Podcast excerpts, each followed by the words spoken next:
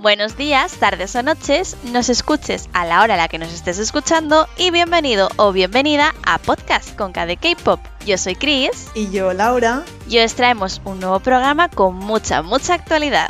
En el programa de hoy vamos a hablar del que fue uno de los grupos femeninos top del momento, Girls' Generation, conoceremos a NCT y comentaremos con Johnny el drama de Navilera, además de, como siempre, noticias, premios y comebacks de la semana. Y antes de empezar, como siempre, quería recordaros que los jueves a las 9 tenéis una cita con mucho más K-pop y con nosotras, por supuesto, en el Twitch de Magacinema.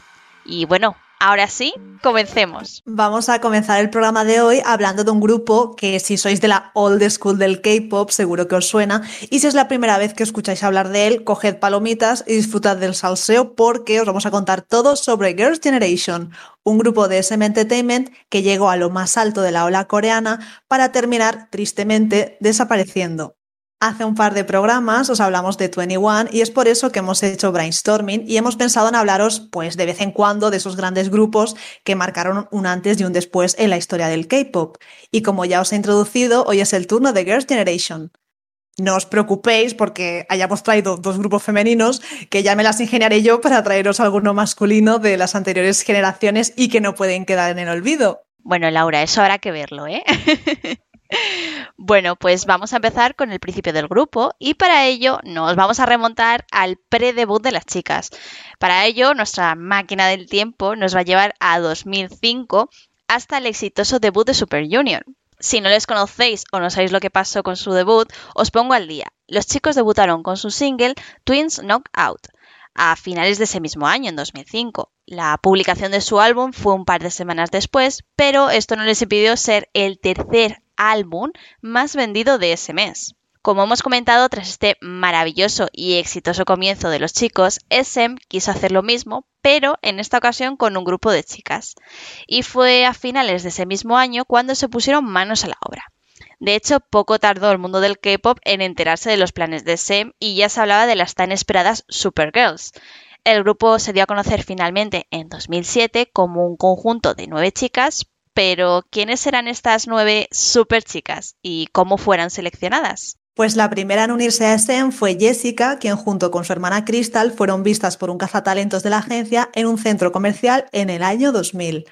Ese mismo año, Soyoung y Hyoyeon participaron en la SM Open Audition y fueron seleccionadas para formar parte de la empresa. Yuri fue seleccionada tras su paso por el SM Youth Best Dancer que tuvo lugar en 2001. Yuna fue la siguiente tras destacar en el SM Saturday Open Casting Audition en 2002. Seohyun, la más joven del grupo, fue vista por un cazatalentos de la agencia en el metro y tras esto realizó una audición y entró en la empresa. Taeyeon, líder del grupo, se unió en 2004 tras ganar el primer puesto en SM Youth Singing Competition y ese mismo año también se unió Tiffany tras realizar una audición para la agencia en Los Ángeles. La última en unirse al grupo fue Sunny, que aunque formaba parte de SM desde 1998, dejó la empresa para unirse a Star World, donde debutaría en un dúo llamado Sugar, aunque eso no llegó a suceder y por recomendación de una amiga volvió a SM justo a tiempo para unirse al grupo. Algo curioso que a lo mejor no todo el mundo conoce es que eran un grupo de 11 a 12 trainees que finalmente se vio reducido en total de 9 tras la salida de una trainee que no pudo con el entrenamiento tan duro de la agencia. Otras dos trainees fueron seleccionadas para no debutar debido precisamente a su corta edad. Es por esto que el grupo debutó con las nueve integrantes que ya hemos mencionado y lo hizo con una canción que creo que conocen hasta en Corea del Norte y no, no es broma, ahora os cuento. El grupo debutó en 2007 bajo el nombre de Girls' Generation o SNSD de Sonyeon Sidae, con el objetivo de ser el grupo más popular en el mundo, algo que, sin lugar a dudas, han conseguido en la industria del K-pop. Su canción debut fue ni más ni menos que la famosa Into the New World, una canción que aún a día de hoy sigue sonando por todas partes.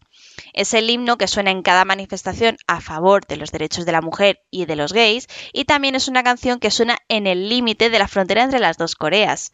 Sin lugar a dudas, un auténtico éxito para el grupo nada más dar sus primeros pasos. ¿Cómo, cómo, cómo que suena en el límite de la frontera entre las dos Coreas? Sí, sí, sí, sí. O sea, sabes que en el límite, vamos, si has visto Crash Landing on You, sabes que hay un límite, pues tienen ahí unos, unos mm, megáfonos que van mirando hacia Corea y ahí ponen este tipo de canciones. Sobre todo esta, vaya. ¿Qué dices que me veo? Entre esta y Rolling, ¿no? Que es el himno del servicio militar allí, parece Total. ser. Girl Power. Yo creo que es la banda sonora del ejército. Tal cual, tal cual. Bueno, volviendo a lo que estábamos hablando, tras este despegue en su carrera, la trayectoria de las chicas fue en aumento poco a poco, con el lanzamiento de su primer álbum completo y varios singles en el camino. Aunque otro éxito que marcó un antes y un después en su carrera fue el tan conocido Gui de 2009. Y es que esta canción fue un éxito desde su lanzamiento, permaneciendo nueve semanas en el top 1 de las principales listas musicales, un récord de la época hasta la llegada de Psy, y consiguiendo perdurar en el tiempo hasta la actualidad, porque bueno, ¿cuántos de nuestros idols han hecho un cover de este tema? Y la verdad es que a este temazo se le sumaron Ginny, O, Run Devil Run, I Got a Boy, entre muchos otros. Que por cierto, si recordáis el primer programa en el que os hablamos de K-pop y los videojuegos, os nombramos que varias coreografías de sus personajes eran precisamente de estas canciones. Las chicas se mantuvieron en lo más alto del panorama musical, vendiendo miles y miles de álbumes, consiguiendo el título de Artista del Año en 2010 y en 2011. Y tras eso, poco tardaron en conquistar Japón, el país vecino donde consiguieron el doble disco de platino con su primer álbum japonés, siendo el primer grupo en lograr este hito. De hecho, por todo esto y mucho más, Girls' Generation fue el primer grupo en recibir el título al grupo femenino de la nación. Un título que, si no me equivoco, y creo que no, a día de hoy lo ostentan mis queridísimas Twice. Este título se dio a las chicas por el orgullo a la nación, al canto, al baile, a la música y a la cultura coreana. Bueno, cada vez que queréis nombre a Twice en el programa, chupito, por favor.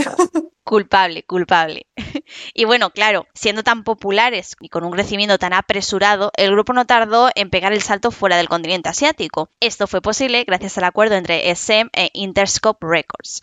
La alianza entre ambas empresas hizo que las chicas pudieran promocionar su nuevo álbum, The Voice, en el continente americano por primera vez. Sin embargo, las promociones de las chicas no fueron un boom como se esperaba y, a pesar de participar y actuar en numerosos shows y programas, no lograron superar las 20.000 descargas digitales, cuando en el resto del mundo lograron vender más de 3 millones. Sin embargo, su próximo éxito, I Got a Boy, volvió a despertar el interés del público americano, superando a Justin Bieber y a Psy y consiguiendo el premio de YouTube a Vídeo del Año un premio que hizo a las chicas Yaesen volver a lo más alto de las listas musicales y batir récords en ventas. Pero como ya estamos acostumbrados, no todo siempre es tan bonito como parece, y a Girls' Generation le quedaba poco tiempo de vida. Y es que, poco después de estos éxitos, se anunció la salida de Jessica del grupo. Al parecer, la idol dejó SM. La empresa alegó la imposibilidad de compatibilizar sus horarios con los del grupo. De hecho, hay ciertos rumores que afirman que Jessica quería seguir en el grupo y otros que dicen todo lo contrario, que la propia SM quiso apartarla debido a su otro trabajo. Y claro, os preguntaréis, ¿doble trabajo? ¿Otro trabajo? ¿Qué, qué pasa aquí, no? Cuando todavía formaba parte del grupo, Jessica le pidió permiso a SM para trabajar media jornada en su propio proyecto personal y abrir una marca de ropa y moda. La empresa le dejó hacerlo pensando que no sería gran cosa y ya que en su contrato no había una cláusula que le limitase, ¿no? Pero el éxito de Blanc Eclair fue insospechado. De hecho, la Idol llegó a abrir su propia tienda en Nueva York. Y bueno, este éxito supuso que la Idol tuviera que dedicarse por completo a su línea de ropa y, por supuesto, a ese no le hizo mucha gracia, pues suponía mucho dinero que no iba para la empresa por si esto fuera poco, se juntaba con los planes de boda de la idol, que bueno, ya sabéis que en temas amorosos, en el K-pop, no, casan muy bien estas cosas, nunca mejor dicho. Tras esto, el grupo continuó como un grupo de ocho integrantes y con grandes éxitos como Catch Me If You Can, Lionheart y Party, seguido por su, hasta la fecha, último álbum completo, Holiday. Y es que tras este lanzamiento, SM confirmó la salida del grupo de Tiffany, Soyun y Seo Hyun, después de que las miembros decidieran no renovar su contrato con la empresa. Sin embargo, para SM esto no era el fin definitivo del grupo, ¿eh? De hecho, en 2018, SM presentó OGG, la segunda subunidad del grupo, formada por Taeyeon, Sunny, Hyoyeon, Yuri y Yuna, quienes lanzaron el sencillo Lil Touch y Fermata en septiembre de ese mismo año. Tras esto, las integrantes que quedaban tomaron caminos diferentes, aunque de nuevo SM Entertainment confirmó que este no era el fin del grupo, ya que las chicas, a pesar de no renovar, estaban en buenos términos con la compañía. Y bueno, quién sabe, tal vez en un futuro no muy lejano, las nueve integrantes vuelvan a juntarse, ojalá.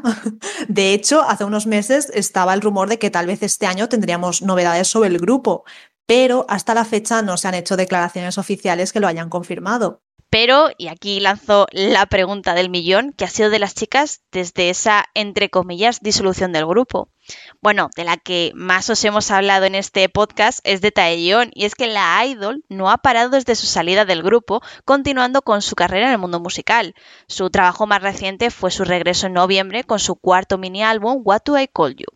A Taeyong le sigue Tiffany, quien también se centró en su carrera musical en solitario con el lanzamiento de su álbum Born Again en 2019, seguido de su primer mini álbum americano Lips on Lips. Su compañera Hyoyeon hizo lo propio con el lanzamiento de varios singles digitales, el último en octubre de 2020 llamado Think About Me. Algunas como Soyeon o Yuna siguieron su carrera dentro del mundo del entretenimiento, no solo en el panorama musical, sino en el mundo de Dramaland, como decimos aquí. Por su parte, Soyoung ha estado en el drama Run On, que podemos ver en Netflix, o en Move to Heaven, el cual se estrenará dentro de muy poquito, el 14 de mayo.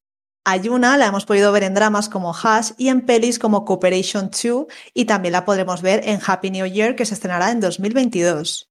Por último, pero no menos importante, también han seguido activas Seo Hyun, donde la hemos visto en películas y dramas como Personal Life o High Drácula, y Yuri, quien apareció en la película Break Up Suspension y actualmente podemos ver en el drama de Busan Still the Fate. Sin lugar a dudas, el grupo de Girls' Generation ha marcado un antes y un después en el mundo del K-pop, llegando a lugares donde otros grupos no llegaron en su momento y logrando grandes hitos en la historia. Ojalá podamos volver a escuchar noticias sobre ellas pronto. Y como no podía ser de otra forma, llega esa sección en la que seguimos conociendo los grupos más relevantes del mundo del K-pop y queremos hacerlo de la mano de sus seguidores más fieles. En esta sección, como ya estáis acostumbrados, traemos a fans de grupos o solistas del pop coreano y os contamos de una forma diferente quiénes son, su evolución y lo más destacado de cada uno. Y en esta ocasión toca hablar de un grupo actualmente compuesto ni más ni menos que por 23 miembros y para ello contamos con una invitada muy especial que además forma parte de la fanbase española del grupo. Bienvenida, Iria. Hola, yo soy Iria, soy la admin de NCT Spain y bueno, gracias por invitarme al programa y felicidades porque los vais fantásticamente. ¿eh? Muchas gracias, Siria. Y lo dicho, las que estamos aquí encantadas de que estés somos nosotras porque vamos, es que este grupo pequeñito, pequeñito no es, ¿eh? Pero bueno, ¿qué te parece si, si empezamos por el principio? ¿Te parece? Cuéntanos, ¿quiénes son NCT? NCT es un grupo que sale de la empresa SM que algunos, bueno, dirán que como sale de una empresa grande, pues que NCT ha tenido fama a lo mejor desde el principio, que son privilegiados porque salen de una empresa ya muy grande.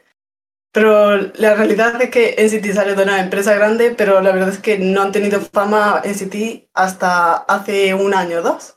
Pero lo más importante del grupo es el concepto, sin duda alguna, es muy moderno, muy moderno, no estamos acostumbrados a él y echa un poquito para atrás a los nuevos fans para estanearlos, ¿no?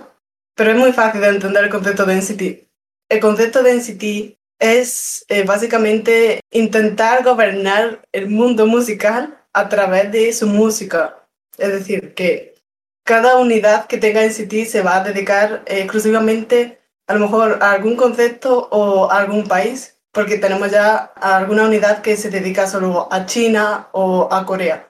Pero la verdad es que se nos ha dicho, ya la propia SEN nos ha dicho que va a haber unidades pues propias de América, se ha hablado mucho de Latinoamérica y de Europa, y para que se tenga en mentalidad que si vas a estanear en City eres fan nuevo, que es un grupo que no tiene límite. Ese sería el resumen. ¿Qué te parece, Iria, si empiezas a, contarnos, a introducirnos un poco este gran grupo, sus subunidades y cada miembro que, lo compone? ¿Te parece? Empezamos por la primera subunidad, que ya era, ya era muy rara, porque es una subunidad que eh, se llama NCTU, que debuta en 2016, el 9 de abril, y debuta con un concepto de rotatividad, es decir, que cualquier miembro de NCT puede estar dentro de esta unidad. Para ponerlo más sencillo, tiene canciones esta subunidad que a lo mejor tiene cinco miembros, pero en otra canción tiene dos o tres. El ejemplo más famoso, por así decirlo, de NCTU es Baby Don't Stop, que solo hay dos miembros, que es de John y Ten. Y otro ejemplo es su debut, que es de Seven Sense, en el que hay cinco miembros. La segunda subunidad es NCT 127, que es la segunda en debutar en el mismo año, en 2016, el 7 de julio. Y el concepto de esta subunidad es muy sencillo. De Corea hacia el mundo. Incluso el propio nombre del grupo tiene el número 127, que es la coordenada de Seúl. Este grupo eh, debuta con Fire Track y yo creo que es el más famosillo, por así decirlo, de, de los que hay de momento. Después de, este, de esta unidad tenemos a NCT Dream, que debuta unos cuantos meses después, el 24 de agosto de este mismo año de 2016. Y se nos presenta NCT Dream como una unidad de adolescentes, para querer dar como pues esta energía e ilusión de, de adolescente a todos los fans del grupo. Este grupo debuta con Chaehoon, creo que es el debut de las unidades de NCT, eh, creo que fue el más famoso en Corea porque el concepto este de cute y demás se lleva mucho en Corea y el nombre será súper raro verlo, así que gustó muchísimo. Y la última subunidad que debutó hace nada fue en 2019, que justamente debutó antes en China porque es la unidad china de NCT, que es Wavy. Debutó el 17 de enero en China y el 18 de junio en Corea. Por último, pues mencionar que las subunidades, aunque los miembros de NCT estén divididos en unidades, hay ocasiones en, en las que todos los miembros se juntan para promocionar en un mismo comeback. La primera vez que ocurre esto es en 2018. Este proyecto se llama NCT 2018 y tuvo mucha repercusión.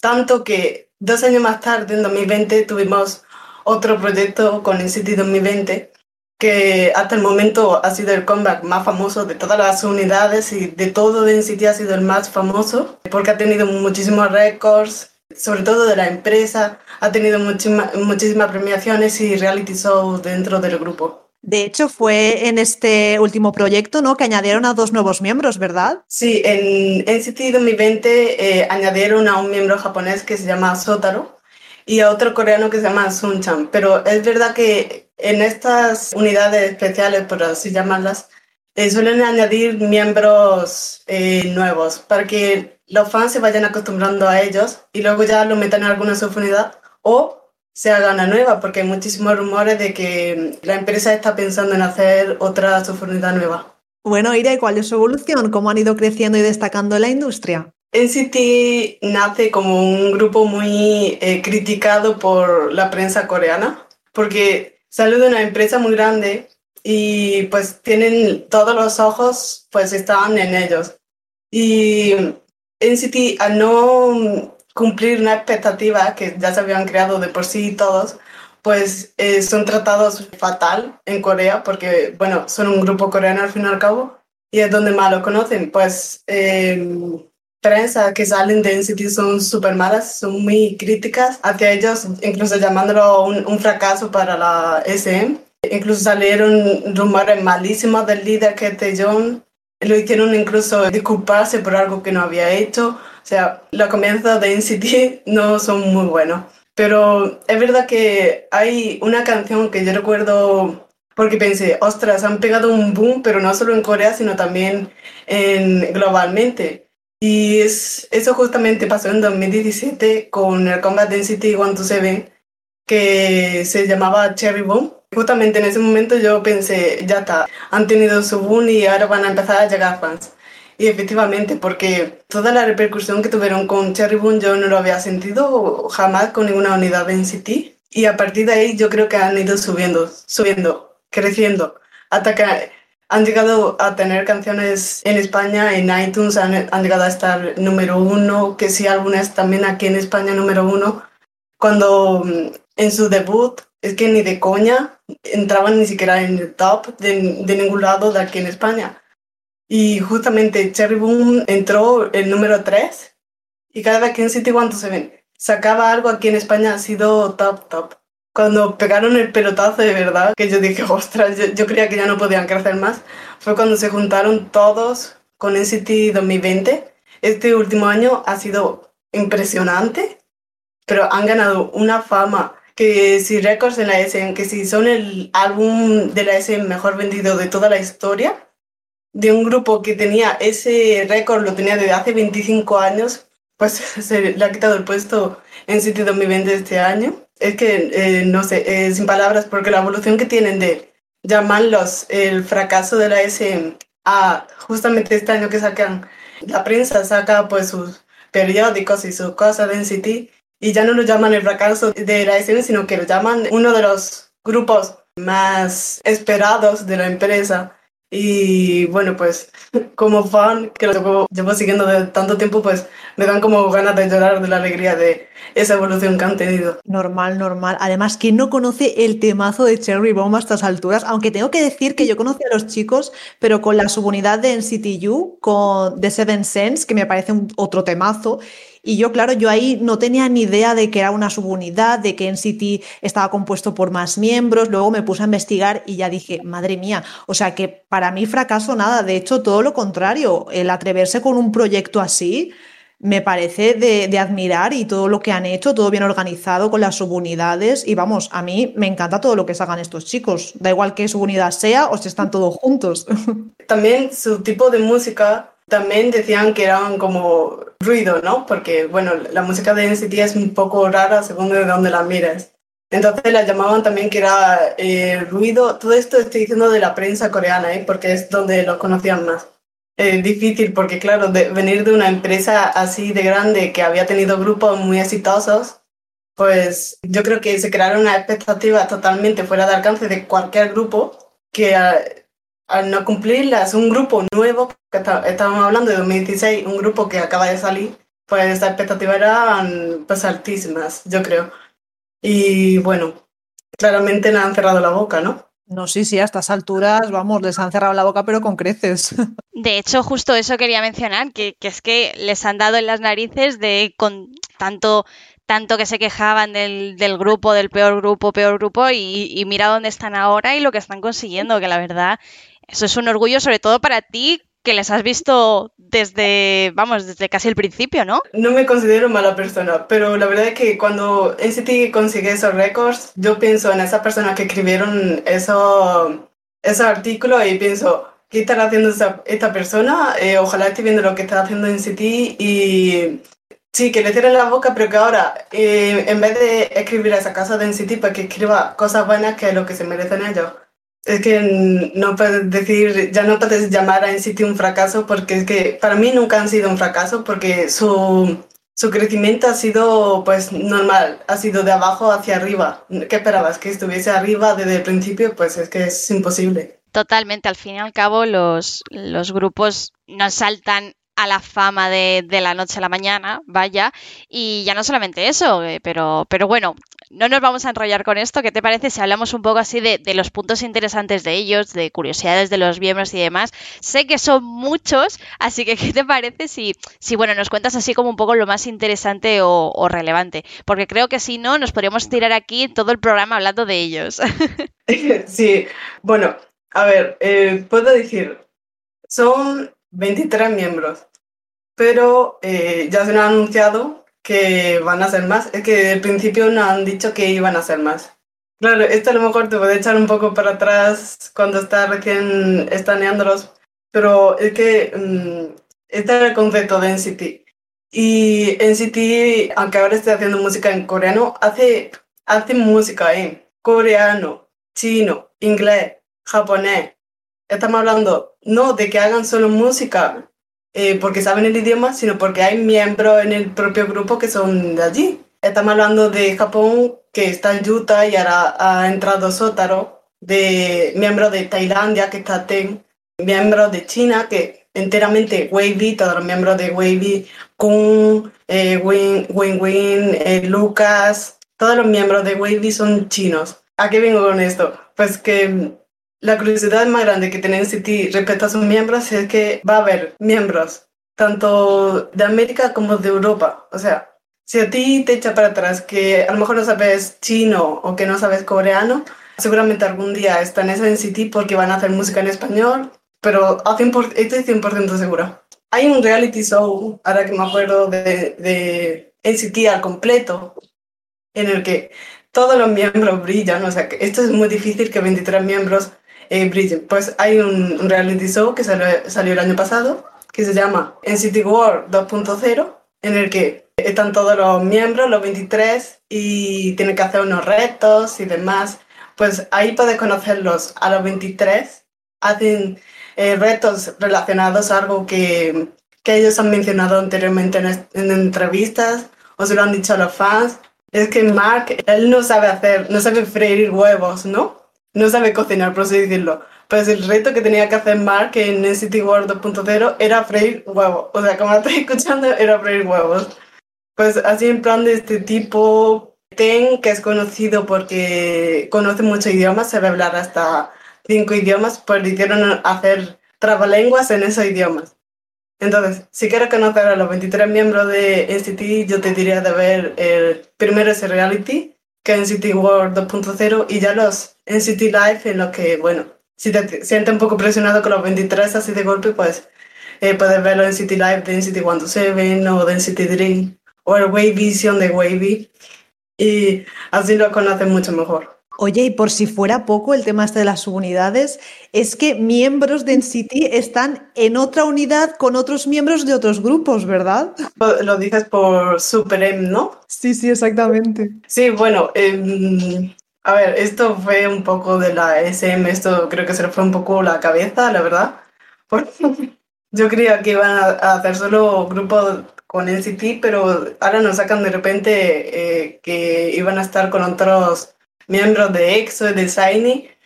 Y bueno, fue un poco raro al principio, porque fue un poco de, de sopetón que yo no me esperaba esto. Pero bueno, eh, han tenido su fama en Estados Unidos también, Super M. Y ver, ver trabajar a los chicos de NCT con lo que supone que son sus mayores, también es muy gracioso porque, bueno, tienen sus realities y sus vídeos en el que te, te cagas de risa literalmente porque se supone que un grupo, los miembros de, su, los grupos se tienen que conocer y demás, pues es que no se conocen de nada en Super solo se conocen de ser compañeros de la empresa y ya está, pues cuando lo ponen juntos, la verdad es que es una pantada de reír. Y bueno, si vas a estanear en City, la verdad es que te diría de estanear también Super porque la mitad de los miembros de Super son de City. Madre mía, que no se diga que la SM no tiene originalidad para estas cosas. Bueno, Iria, y cuéntanos así los premios e hitos más relevantes del grupo. El premio que yo tengo guardado en mi corazón porque fue el primero que ganaron, entonces es el que más recuerdo, fue en 2016, cuando están pues los mamas de 2016 y está la, la sección de, del nuevo grupo ¿no? masculino. Pues justamente eh, tengo guardado ese momento porque NCT en ese momento em, no era favorito, o sea, era de la SM y no era favorito para ese premio.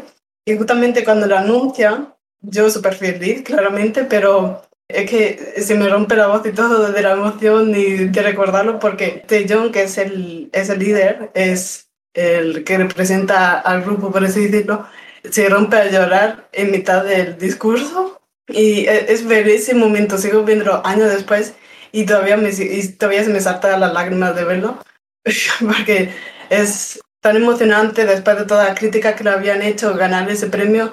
Fue un momento muy feliz para el fandom y imagínate para ellos. Pero yo creo que las premiaciones más importantes que ha tenido NCT, sobre todo creo que el año pasado en la Mama, yo creo que se salieron. Premios que ganaron contra grupos grandes no estoy hablando ya de nuevos ni pequeños contra grupos grandes.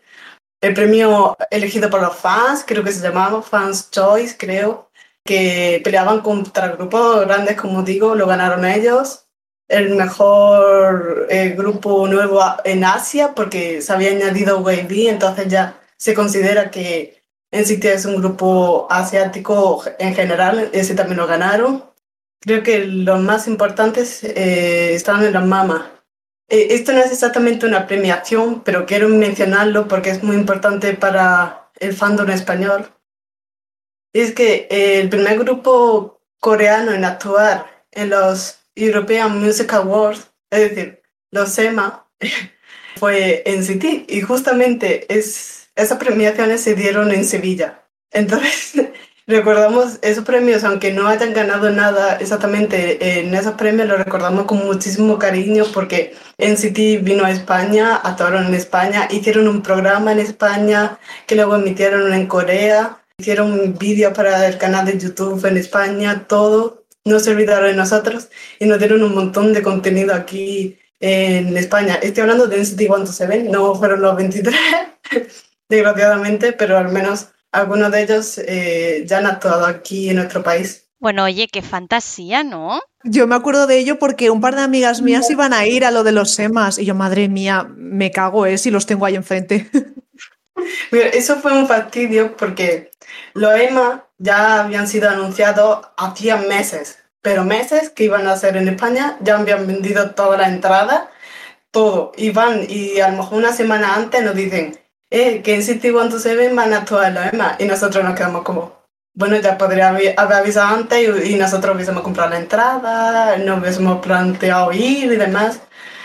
Y teníamos un poco de miedo de, uy, y si no reaccionan, y si no aplauden, y si no sé qué. Yo me rayé muchísimo porque yo estaba pensando, oye, como el público no reacciona en City, que ellos se van a llevar una mala imagen de nosotras.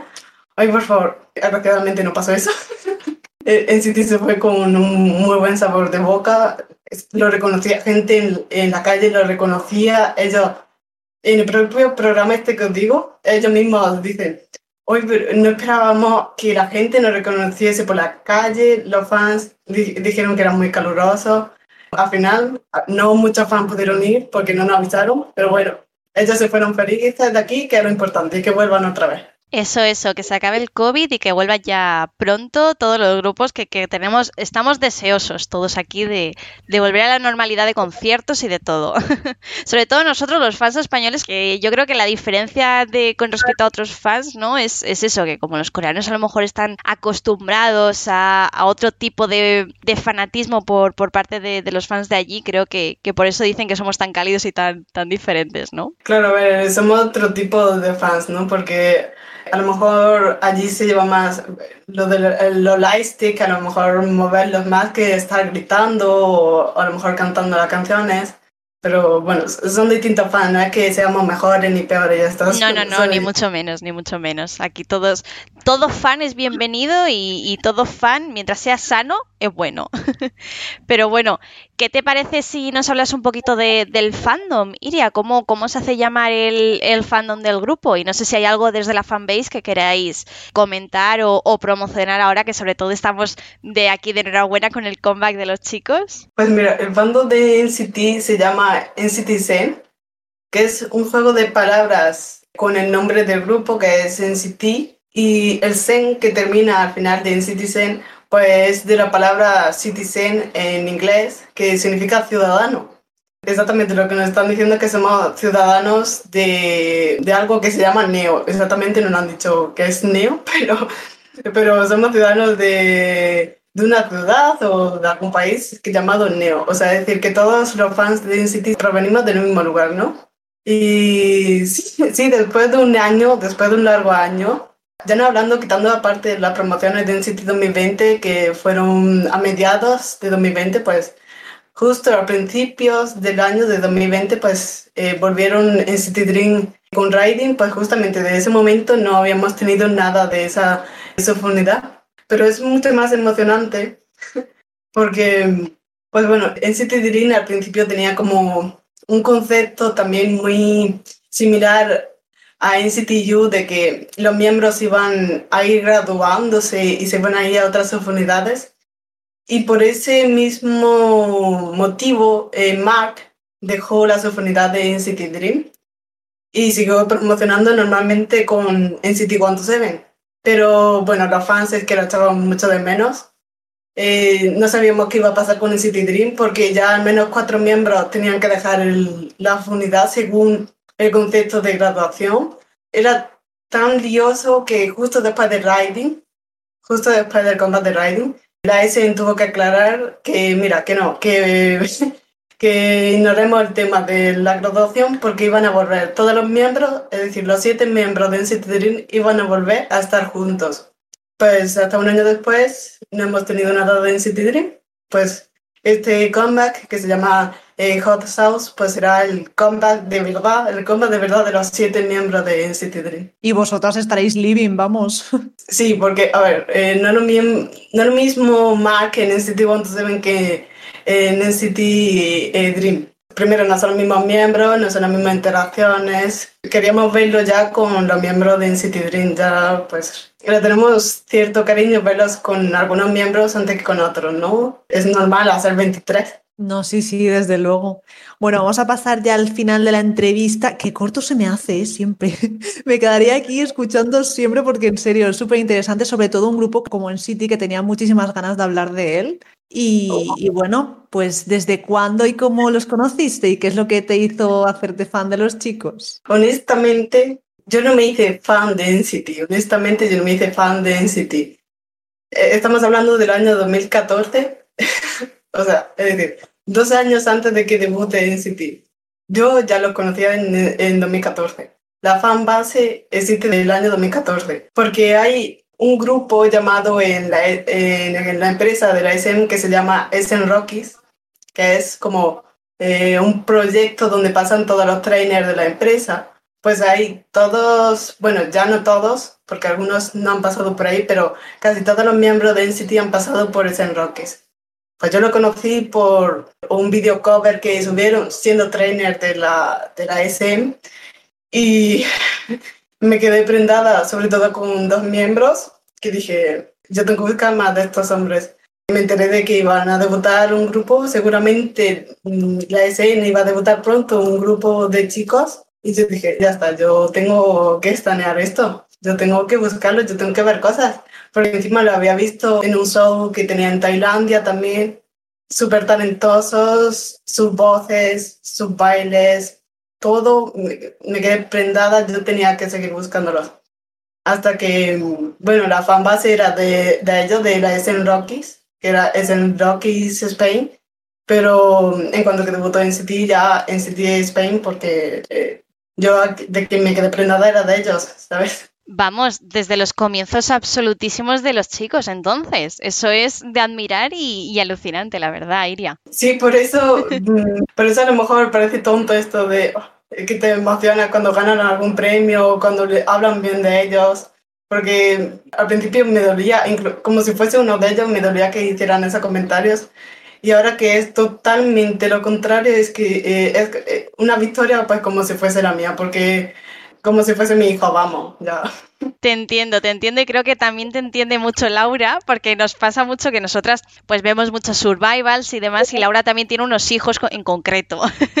Sí, sí, yo soy, vamos, madre, familia numerosa ya, pero te entiendo perfectamente porque es que es eso. Y no hace falta que estés desde el principio, desde los comienzos, desde el debut, para, para darte cuenta del trabajo que hacen y bueno, y para estar orgullosa, ¿no? De, de todo lo que consiguen y de verlos crecer día a día. De hecho, justo quería aquí comentaros porque al fin y al cabo es eso, o sea, los sigas hoy desde el principio del debut o los sigas de antes, ya sea por, por cosas como SM Rookies o por cualquier survival de estos famosos que nos encantan aquí mucho en el programa, eh, al fin y al cabo cuando sigues tanto a un grupo y les ves evolucionar y que el trabajo da por fin sus frutos, yo creo que eso al fin y al cabo te, llena de orgullo, ¿no? Y luego también pasan ese tipo de cosas como has comentado tú antes, Siria, que dices, jope, es que van a ir a Sevilla, no sabíamos los fans que iban a ir y estamos preocupados porque no queremos que se lleven una imagen que no es de los fans, porque realmente si lo hubierais sabido antes, hubierais estado ahí, hubierais llenado seguramente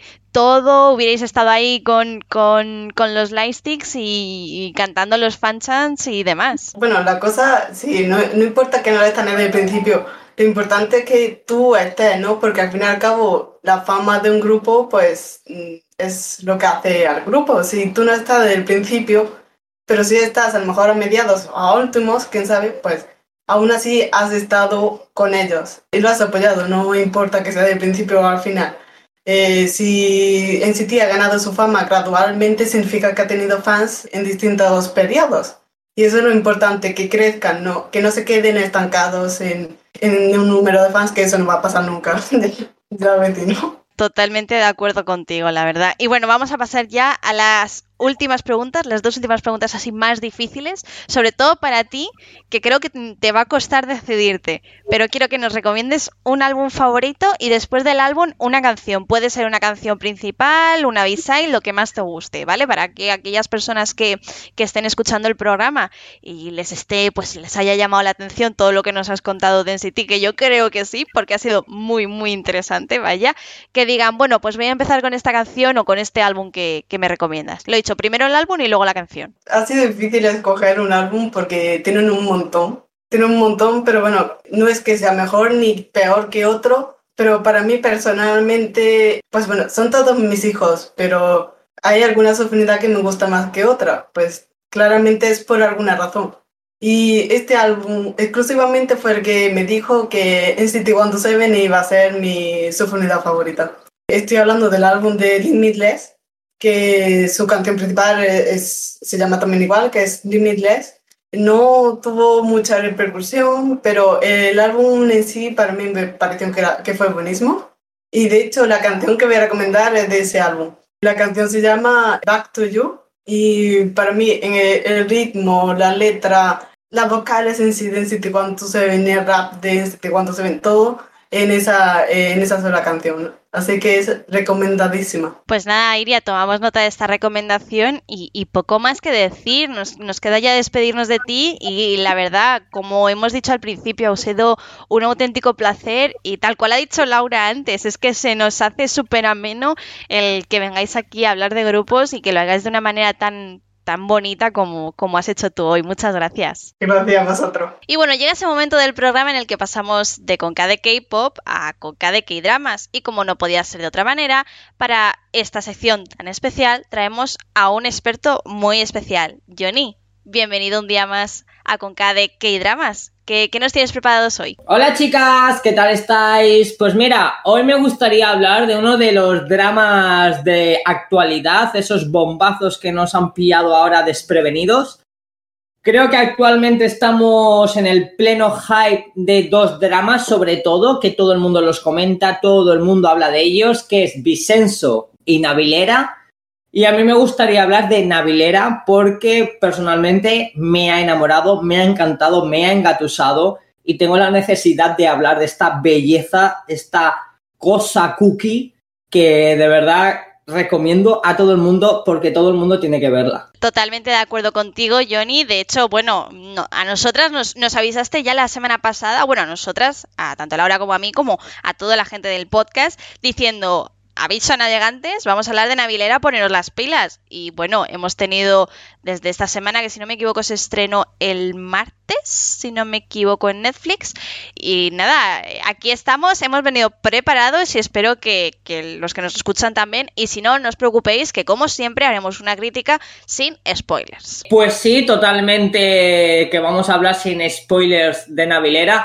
Aunque tampoco hace falta spoilear mucho porque spoilear Navilera sería spoilear la vida, ¿vale? Porque yo considero que este drama tiene un perfil de vida. Cuando hablo de este tipo de dramas, dramas de te abrazan, que es como los defino yo, y podemos, por ejemplo, decir títulos como Mayayushi, como estar bien, no estar bien, son dramas que te abrazan, que te cuidan, que te miman, que te dicen tranquilo, todo va a ir bien.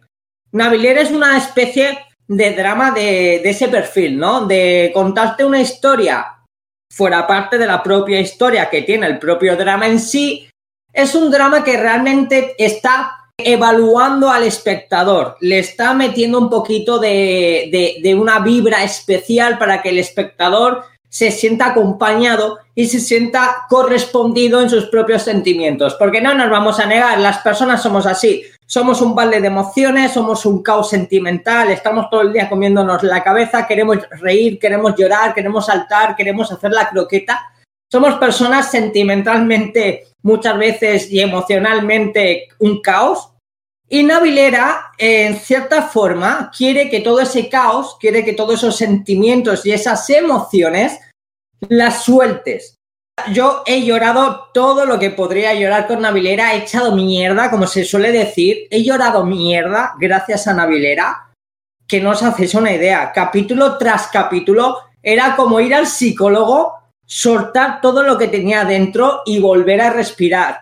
Y por eso me gusta tanto Navilera, por eso me encanta el concepto de Navilera, porque está la historia de Navilera, la historia basada en el webtoon, la historia que nos presentan, y luego está la historia que emocionalmente capta al espectador. Y si así como en historia te puede gustar, más o menos, te puede parecer interesante, como te pille en lo emocional, como te pille y te agarre en lo sentimental, la has liado. La liado porque eres un mar de lágrimas, sinceramente, de hacer la croqueta en el suelo, creedme. Doy fe, doy fe. De hecho, bueno, tengo que admitir que no me ha dado tiempo a verla entera, ¿vale? Voy por la mitad, pero aún así estoy con Johnny, la recomendaría un montón y es que te hace conectar con los personajes, con su evolución y es muy, muy emotiva y muy bonita. Totalmente de acuerdo con, lo que dices, Laura, y con lo que ha dicho Johnny en primer momento. A, mí me pasa lo mismo un poco que a Laura, que al final, entre, entre muchas cosas y demás, no, no hemos llegado a terminar de verla, pero sí que es verdad que es una historia, aunque es lo que les he dicho yo antes de, empezar a grabar, digo, no es la típica historia, no es el típico drama que me empiezo a ver yo así por, porque sí, porque bueno, ya sabéis que yo soy más de dramas pastelosos, que también me gustan otro tipo de dramas también, ¿eh? no os voy a engañar, pero este de por sí no es, no es que me llamase así a simple vista y bueno, yo igualmente le he dado una oportunidad y no es que me disguste, pero quiero ver cómo se termina de desarrollar para terminar de, de, decir, pues sí me gusta o pues ahí, ahí. Pero la verdad es que es un poco lo que habéis dicho tanto Johnny como Laura, que te enganchas un poco y te fijas sobre todo mucho en la evolución de los personajes y te cabreas un poco, ¿no? Sobre todo en mi, forma de verlo, te cabreas un poco con algunos personajes. No voy a hacer aquí evidentemente spoiler porque ya sabéis aquí siempre sin spoilers. Pero bueno, si le dais una oportunidad creo que sabréis un poco con quién me puedo cabrear yo. ¿eh? Totalmente, sucede, sucede. Eh, por ejemplo, para entrar un poco en contexto, tenemos que hablar un poco de la historia. La historia, a fin de cuentas, es, nos presentan a un señor de 70 años que obviamente ya tiene su vida hecha, su vida realizada, tiene a su familia, ha criado a sus hijos, él está jubilado y bueno, decide que su sueño siempre ha sido hacer ballet por circunstancias de la vida, por todo lo que nos puede incluso suceder a cada uno de nosotros, muchas veces dejamos nuestros sueños o dejamos eh, cosas que queremos hacer como para más adelante, ¿no? Ya lo haré, ya lo haré, ya lo haré, tengo tiempo, todavía puedo, todavía me, me queda, pero este hombre se llega un momento que dice, tengo 70 años, o sea, si no lo hago ahora, no lo voy a hacer nunca.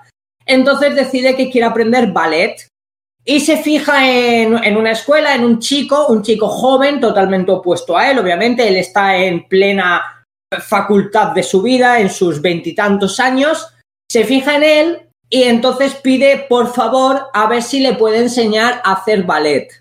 Obviamente al principio esto es un poco confuso, ¿no? Porque el propio niño, tanto el profesor del niño y, llamamos niño a, a un chaval de 30 años, tanto él como el profesor son un poco que no lo ven, ¿no? Como en plan, a ver, hombre, tienes 70 años, que te puede romper la espalda en cualquier momento, ¿sabes? Hola, ¿qué está ocurriendo aquí? Pero ven tan la convicción, ven tanto el esfuerzo que pone este hombre por aprender que acceden a ello. Esto es el comienzo realmente de la historia, que la historia luego va más allá, va más en, en el aspecto relaciones. ¿Por qué? Porque aquí nuestro jovenzuelo tiene sus traumas, como todo drama, siempre hay traumas, siempre hay su propio dramatismo en su propia vida. Pues él tiene sus miedos del pasado, pues su, madre murió, no tiene una buena relación con su padre, no tiene buenas relaciones con amigos, es una persona solitaria que ha encontrado en el ballet su forma de, descomunicarse del mundo y, y de exponer su felicidad y entonces con este señor, este señor pues tan con ganas de aprender, tan jovenzuelo en ese aspecto, ¿no? Tan lleno de virtud por aprender y por, por tener una relación con este joven, comienzan a tener una relación entre ellos que, que se convierte un tanto cercana, eh, como diríamos, entre abuelo y nieto. Y al final eso es el choque, ahí es donde está el choque emocional y sentimental. El cómo aprenden el uno al otro, el, el cómo se llenan, el cómo eh, poco a poco se van siendo necesarios el uno para el otro porque forman parte de su propia alegría. Ahí es donde está realmente la historia, ¿no? La relación entre dos personas desconocidas en cómo se convierten en dos personas que realmente se aprecian, se apoyan y se quieren.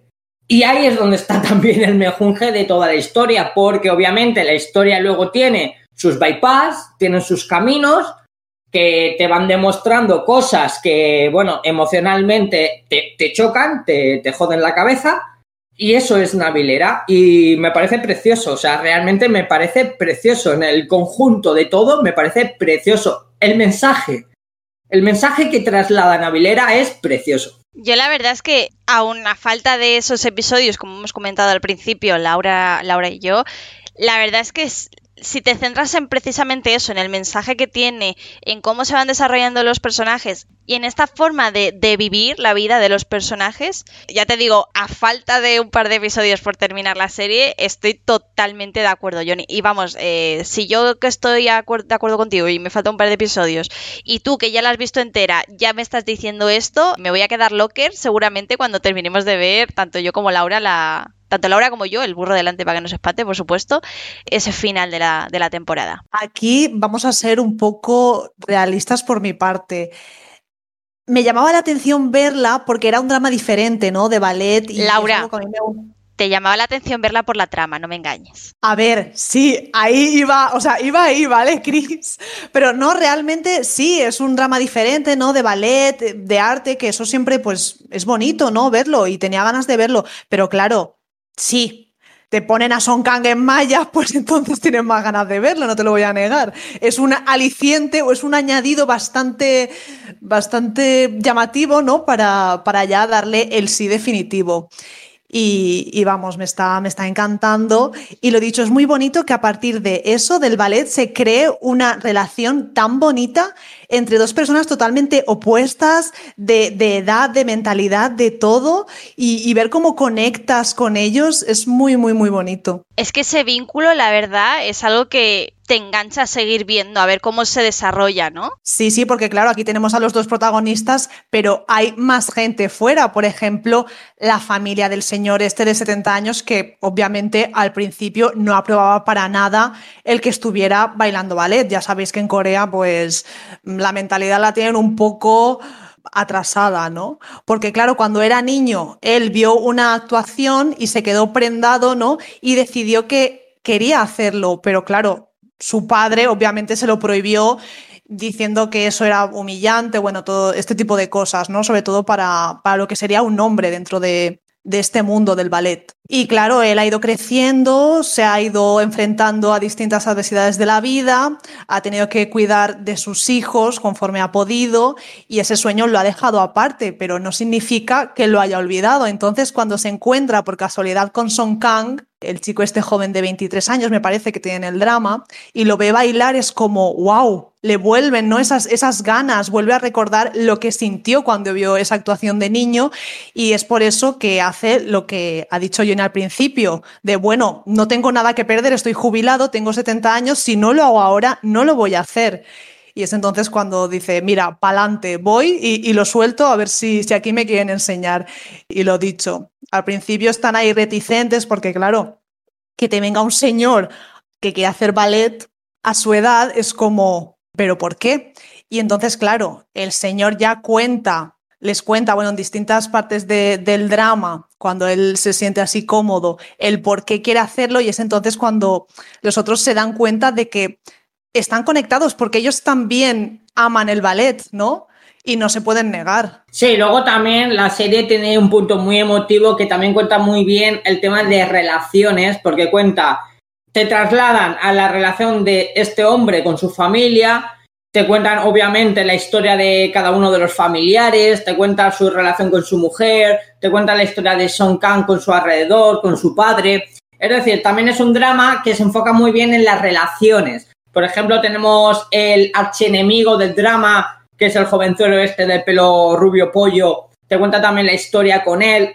Eso al final lo hace todo muy emotivo porque te trasladan al día a día y a la vida de las personas, ¿no? De que todos tenemos una historia que contar, todos tenemos nuestros miedos, todos tenemos nuestros fantasmas del pasado.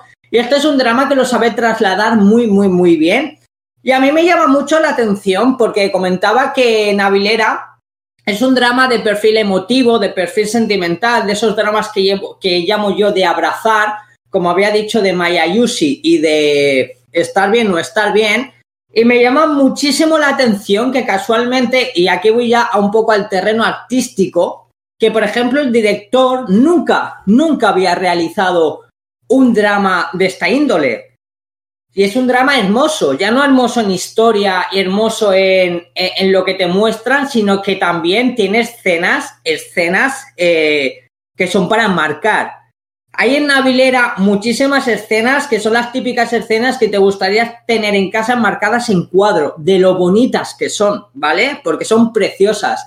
Y me llama mucho la atención que precisamente este director no es un director que estuviese enfocado a este tipo de perfil de drama emotivo. Pues, por ejemplo, el director que se llama Han Dong-hwa es un director que en su mayoría ha hecho series de acción o thrillers de acción. Por ejemplo, Bad Guys. Bad Guys, que no sé si la habéis visto, en este caso fue la segunda parte, la que él dirigió, la de Bad Guys Wild City, que estaba hasta hace poco en Netflix que son de chicos malos, de ex convictos, hacen como una especie de apartamento nuevo policial en el que el, detective a cargo coge a malos, a gente que está en la cárcel, es decir, a la lacra de la humanidad, para combatir mismamente la lacra. ¿Por qué? Porque perro no muerda perro, ¿no? Entonces, ¿qué mejor para combatir el mal que el propio mal? ¿Qué mejor que combatir a los villanos de turno, a los asesinos o a los pandilleros que los propios asesinos o los propios pandilleros. Pues esto es Bad Guys. Luego también, por ejemplo, hizo la de Miss Lee en 2019 o otra por el estilo que fue en el 2016 como Squad 38, que va en esa índole. Entonces a mí me sorprendió mucho porque al principio era como un poco que cuando habían anunciado porque no, no olvidemos que Navilera está basada en un webtoon. A mí cuando presentaron el proyecto y presentaron al director, a mí me daba cosica. Yo decía, macho, pero es que este director no está acostumbrado a hacer este tipo de dramas sentimentales y emocionales, fuera parte que si es verdad, pues que anteriormente en 2019 había hecho la de Miss Lee, pero bueno, era un enfoque diferente.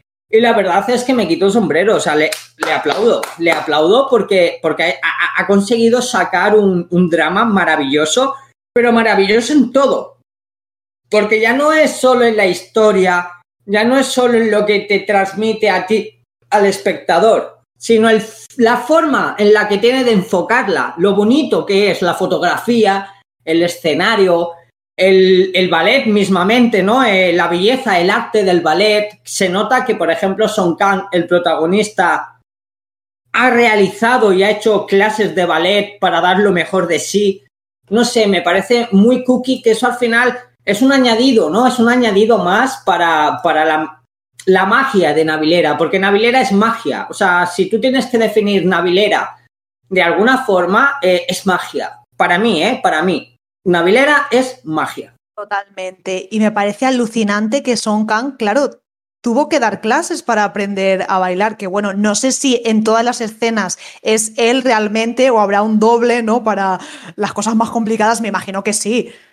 Pero, pero vamos que aún así es de valorar y admirar un montón. Sí, de hecho, a ver, podemos ver, esto ya es un enfoque más técnico, que muchas, en muchas de las escenas de Navilera, en cuanto se refiere al ballet, muchas veces la cámara se enfoca en el propio baile en sí y no enfoca en la cara, por ejemplo. Entonces ahí tú denotas, y, y quizás es un pero que yo le, le, sacaría a Navilera, que muchas de, las, de los momentos a ti ya te viene a la cabeza de que eso que quien lo hace es un doble. Entonces, sí es verdad que eso igual quizás pueda hacer que pierda un poco la magia, ¿no? Pero también es cierto que se enfoca tanto en el movimiento de los pies, de las manos, de la cintura, en el compás de la música, que bueno, dentro del contexto del drama queda hermoso, queda bonito, pero sí es verdad que, bueno, a mí, por ejemplo, me gustaría ver en muchas de las escenas, ver que es el propio Song Kang el que realiza la escena.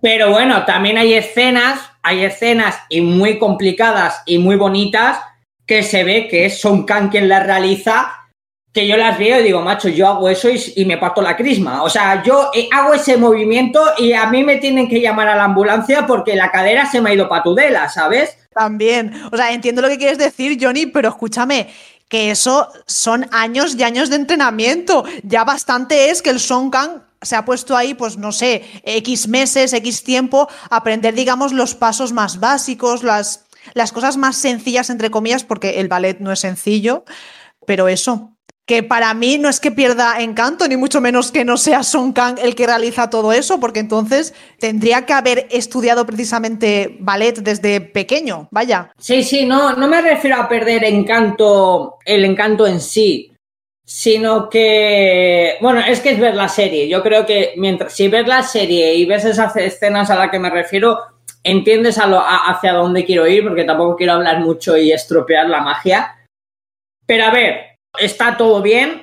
Lo que es en el, tema artístico ballet, o sea, lo que han creado es una maravilla. Ver, por ejemplo, a Son Kang bailando o ver también al, señor, al señor que ahora mismo no me acuerdo, no me acuerdo muy bien el nombre, Park, Park In Juan, creo que era, Park In Juan, ver a este señor de 70 años realizar movimientos de, de ballet, cómo lo realiza y todo eso es impresionante, o sea, es y la flexibilidad que tiene, porque cuando... A mí me daban ganas de ponerme a bailar. Yo mientras veía la serie muchas veces me, daban ganas de ponerme en el salón y, emular esas, esas cosas que hacen porque es tan bonito y, y está tan bien hecho.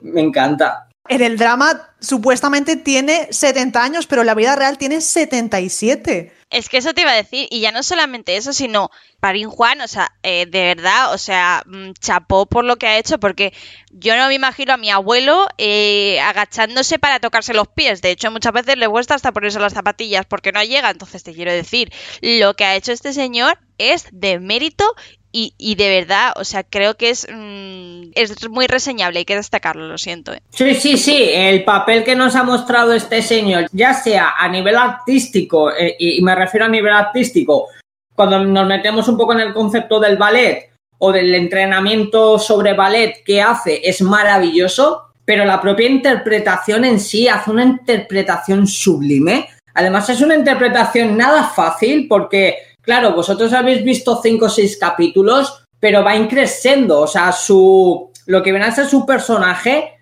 eh, interpretativamente va increciendo y llega un momento que, tú a, este señor lo quieres abrazar tanto que dices, moriría por abrazarlo, o sea, moriría por estar con él. Es un actor eh, muy, muy, muy reconocido, es un actor que tiene una eh, filmografía impresionante. Lo hemos visto en un sinfín de películas, lo hemos visto en un sinfín de dramas. También es verdad que Navilera ha sido tanto el éxito y tanto el bombazo que obviamente pues Navilera lo ha puesto ahora como por así decir en el punto de mira, ¿no? Porque suele pasar cuando tú protagonizas un drama o una película de mucho éxito, pues al final te pone en el punto de mira de, de cualquier lado y ahora mismo le están lloviendo las ofertas. Pero este hombre, por ejemplo, si nos metemos un poco a nivel cine y nos vamos a meter quizás en películas ya conocidas y que podríamos encontrar fácilmente, ya sea en Netflix o ya sea en filming, por ejemplo, este hombre ha protagonizado hace poco la de Exit, que es la de este virus, el virus que asola la península de Corea, como una especie de gas que hace que la, muere, la gente muera que está protagonizada por. Ay, no me acuerdo muy bien. Era de un grupo musical esta chica, Yuna, Lim Yuna, que si no me equivoco, esta chica formaba parte de un grupo musical que se llamaba Girls Generation. De hecho, justo hemos hablado de, las chicas de Girls Generation en, este, en este mismo programa, Johnny. Pues Yuna, eh, Yuna es la protagonista de esta película, también la protagoniza Cho Yun Seok, que por ejemplo ahora está también de moda por Hospital Playlist. Pero bueno, si nos basamos en la filmografía de este señor, también ha protagonizado esta película de zombies, la pudimos ver en el Festival de Málaga, la de The Odd Family, que a mí me parece una auténtica flipada de película. Es una vuelta de tuerca al género zombie como no habíamos visto nunca. Es decir, no es cuando el zombie te muerde y te convierte en zombie, sino cuando el zombie te, muerde y te convierte en una persona inicialmente más sana. Más sana, eh, por ejemplo, nos cuenta la historia de que muerde a un pobre, a un, señor, que casualmente es este señor, y este señor como que encuentra la, la, la rejuvenación. De re- o sea, de repente es joven. Puede correr mucho, puede saltar mucho, eh, puede bailar, o sea, parece un chaval de 30 años. Pero obviamente estas son las primeras consecuencias de la mordedura zombie, que inicialmente te sientes más joven y más jovial, pero acabas siendo un zombie. Y, el acabar siendo un zombie significa ir en busca de cerebros y morder el culo del primero que pillas. Pero me parece muy interesante el, el concepto zombie que nos vende The Odd Family, Zombie Unsolved, se estrenó en 2019. Por ejemplo, en Netflix podemos ver la película Lucid Dreams. Otra de sus películas muy, muy, muy potentes y muy exitosas es la de Miss Granny. Y luego, por ejemplo, fue protagonista de la película The Kiet Family, que esta película marcó el debut de uno de los grandes directores de Corea, como es Kim Ji-won, que además en esta película formaba parte del elenco Song Kang-ho, el de Parásitos, muy joven él. Formaba también parte del elenco Choi Min-sik, de Old Boy, muy joven él. Pero da la casualidad que en The Kiet Family, que él hace de padre de familia, la que hace de madre de familia, ¿vale? No es otra que Namon-hee. Namon-hee es precisamente la mujer de él en Navilera. O sea, que a mí me llamó mucho la atención, ¿no? Porque vuelven a repetir eh, el mismo papel de marido y mujer, pero como 20 años después. Y me parece muy cookie, me parece un detalle muy, muy interesante, ¿no? De decir, madre mía, pues en The Kiet Family, que es de 1998, hacían de marido y de, y de mujer, y 20 años después vuelven a protagonizar un papel similar de marido y mujer en esta navilera. Es un detalle que me pareció, me pareció muy cookie, muy curioso. Y luego, por ejemplo, de Song Kang, que, ¿qué vamos a decir de Song Kang? Por Dios, es el hombre de moda, es el Nicolas Cage coreano, está en todos los lados. Está en todos los lados, desde que protagonizó Lo Falar, que yo coincido con, coincido con la amiga Laura de que pena me da que sea Lo Falar quien le haya catapultado, por así decir, al éxito, porque sinceramente es su peor papel. Es horrible, o sea, a menudo despropósito. Estoy muy indignada, pero como dije en el anterior programa, efectivamente me estoy quitando el mal sabor de boca de Love Alarm con Navilera, porque ahí Sí, me encanta su papel. Este hombre antes de Love Alarm ya había aparecido en dramas muy, muy exitosos, como por ejemplo The Lear and His Lover. También había aparecido en When the Devil Calls Your Name, que él, si no me recuerdo, era, se llamaba Luca. Luego, posteriormente, vino la de Love Alarm, que bueno, es la que le popularizó, le dio, pero no olvidemos que después de Love Alarm, también original de Netflix, al igual que Love Alarm, vino Sweet Home. Sweet Home fue un éxito y fue también como un antes y un después en la filmografía de, de Song Kang, porque se desvinculaba en cierta forma de ese personaje de Love Alarm, ¿no? Ese personaje adolescente, juvenil, de instituto, sino que aquí hacía un papel un poquito muy diferente. De hecho, él es el protagonista y, bueno, para no entrar en spoilers, Sweet Home sabemos que es un drama de, de monstruos, de, es un thriller fantástico monstruoso. Y posteriormente ha venido Navilera, donde ya da totalmente un giro de tuerca al personaje que teníamos acostumbrados. Es decir, es un actor que demuestra que nos encasilla, porque en Love Alarm nos presenta un personaje, en Sweet Home es un personaje totalmente diferente y opuesto a Love Alarm, y viene Navilera y Navilera es totalmente diferente al resto. Y además Navilera con el handicap de que este hombre ha tenido que practicar ballet, ha tenido que entrenar mucho y al tío se le da de puta madre, o sea, el tío lo borda, lo cual yo, visto lo visto, yo le auguro un fantástico futuro a este hombre dentro del mundo de, de la interpretación, porque realmente es que lo está haciendo de maravilla. De hecho, ha sido confirmado para protagonizar otro drama que se llama Nevertheless, Nevertheless, que es algo así como I Know But, que bueno, pues también basado en un webcomic, porque este hombre, trabajo que ha hecho es trabajo basado en webcomic, Sweet Home basado en webcomic, Navilera basado en webcomic. Lo falar basado en webcomic o webtoon, como lo conocemos. Este es el rey de los webtoons, tío. Lo adapta todo lo que pilla, me encanta. En ese aspecto tendríamos iba, que hacer. te iba a lo que- decir, Johnny, vamos, vamos a hacer a final de año un repaso de Webtoons y solamente vamos a hablar de Son Khan por su paso por todos Así los Webtoons. Vamos a tener que hacer lo que dijiste tú de, de- vamos a tener que hacer un especial de adaptaciones de webtoon y la mayoría va a ser protagonizadas por Son Kang, o sea, madre mía del amor hermoso. Y luego también hablamos de que el elenco dentro de Navilera es un elenco bastante conocido. Ya hemos hablado de Namon Hee, hemos hablado de Park Jin Hwan, hemos hablado de Song Kang. A mí me llamó mucho la atención uno de los personajes que además es un personaje bastante odioso, ¿vale? No sé, no sé hasta qué punto hemos visto, eh, bueno, ya sé que vosotras habéis visto solo hasta el quinto capítulo. Yo entiendo que uno de los personajes más odiosos que encontráis ahora mismo dentro del drama es Kim Kwon, Kim- el, el rubio pollo, como lo llamo yo.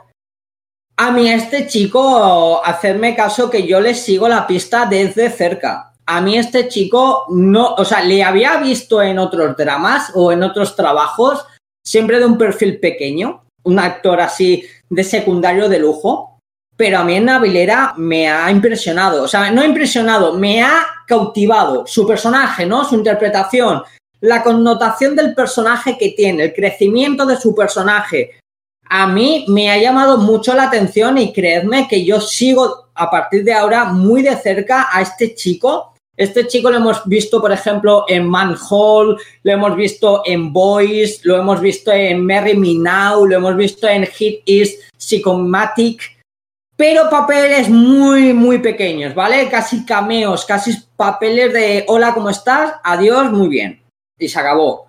Pero Navilera es uno de los primeros grandes papeles de este chaval y yo le auguro un gran, gran futuro porque no sé vosotras, pero en el punto que estéis vosotras del drama, yo creo que si os pregunto cuál es el personaje que más odiáis ahora mismo en los cinco capítulos que lleváis, es él. Seguro. Por supuesto, por supuesto que es él. Pero espero que eso, que como todos los personajes tenga también su crecimiento, ¿no? Y que ya le, le acabes cogiendo cariño y demás, que es lo que suele pasar con esos personajes que al principio quizás son un poco odiosos y les coges manía, pero luego pues ves su historia, ¿no? La historia que tienen detrás y te ablandan un poquito el corazón y pues caes. pero en un primer momento sí, sí, totalmente, lo odias a muerte. Tampoco quiero interrumpir muchas veces cuando decís algo que ya que, que ya pienso por precisamente eso, por no repetirme, pero totalmente de acuerdo con lo que decís. Es que no, no hay nada más que pueda añadir, la verdad. Y nada, Johnny, yo creo que ya vamos llegando a la recta final de este programa. No sé si quieres dar ahí un- una frase final para esas- esa gente que todavía no ha visto Navilera, que todavía no se ha animado. Algo que, que digas, venga chicos, mm, es vuestro momento.